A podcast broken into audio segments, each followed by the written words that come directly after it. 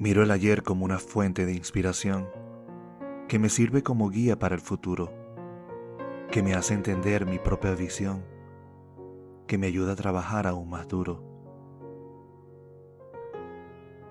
De los errores del pasado vividos, aprendemos a valorarnos y a querernos, a convertir los sueños en destinos y las esperanzas en idilios, abrazando los retos por venir cultivando los abrazos de la vida, que en silencio me muestran la salida que los fracasos antes cerraron.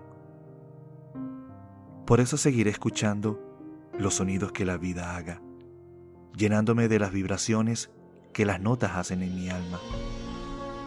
Pasarán muchas horas de aprendizaje, viviré entendiendo mi propio coraje, encenderé poco a poco mi luz interior, aquella que calmó mi dolor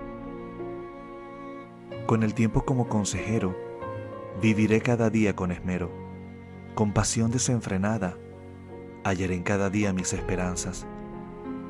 Por eso no descanso ni un momento en vivir la vida sin arrepentimientos, pues los errores cometidos llevarán las enseñanzas de lo vivido. Sin descanso y sin apuro, seguiré el camino con decisión.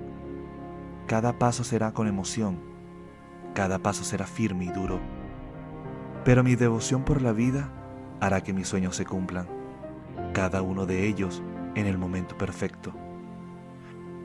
La muestra más clara y evidente de haber vivido la vida a plenitud serán cada una de mis canas, aquellas que brillan cada mañana.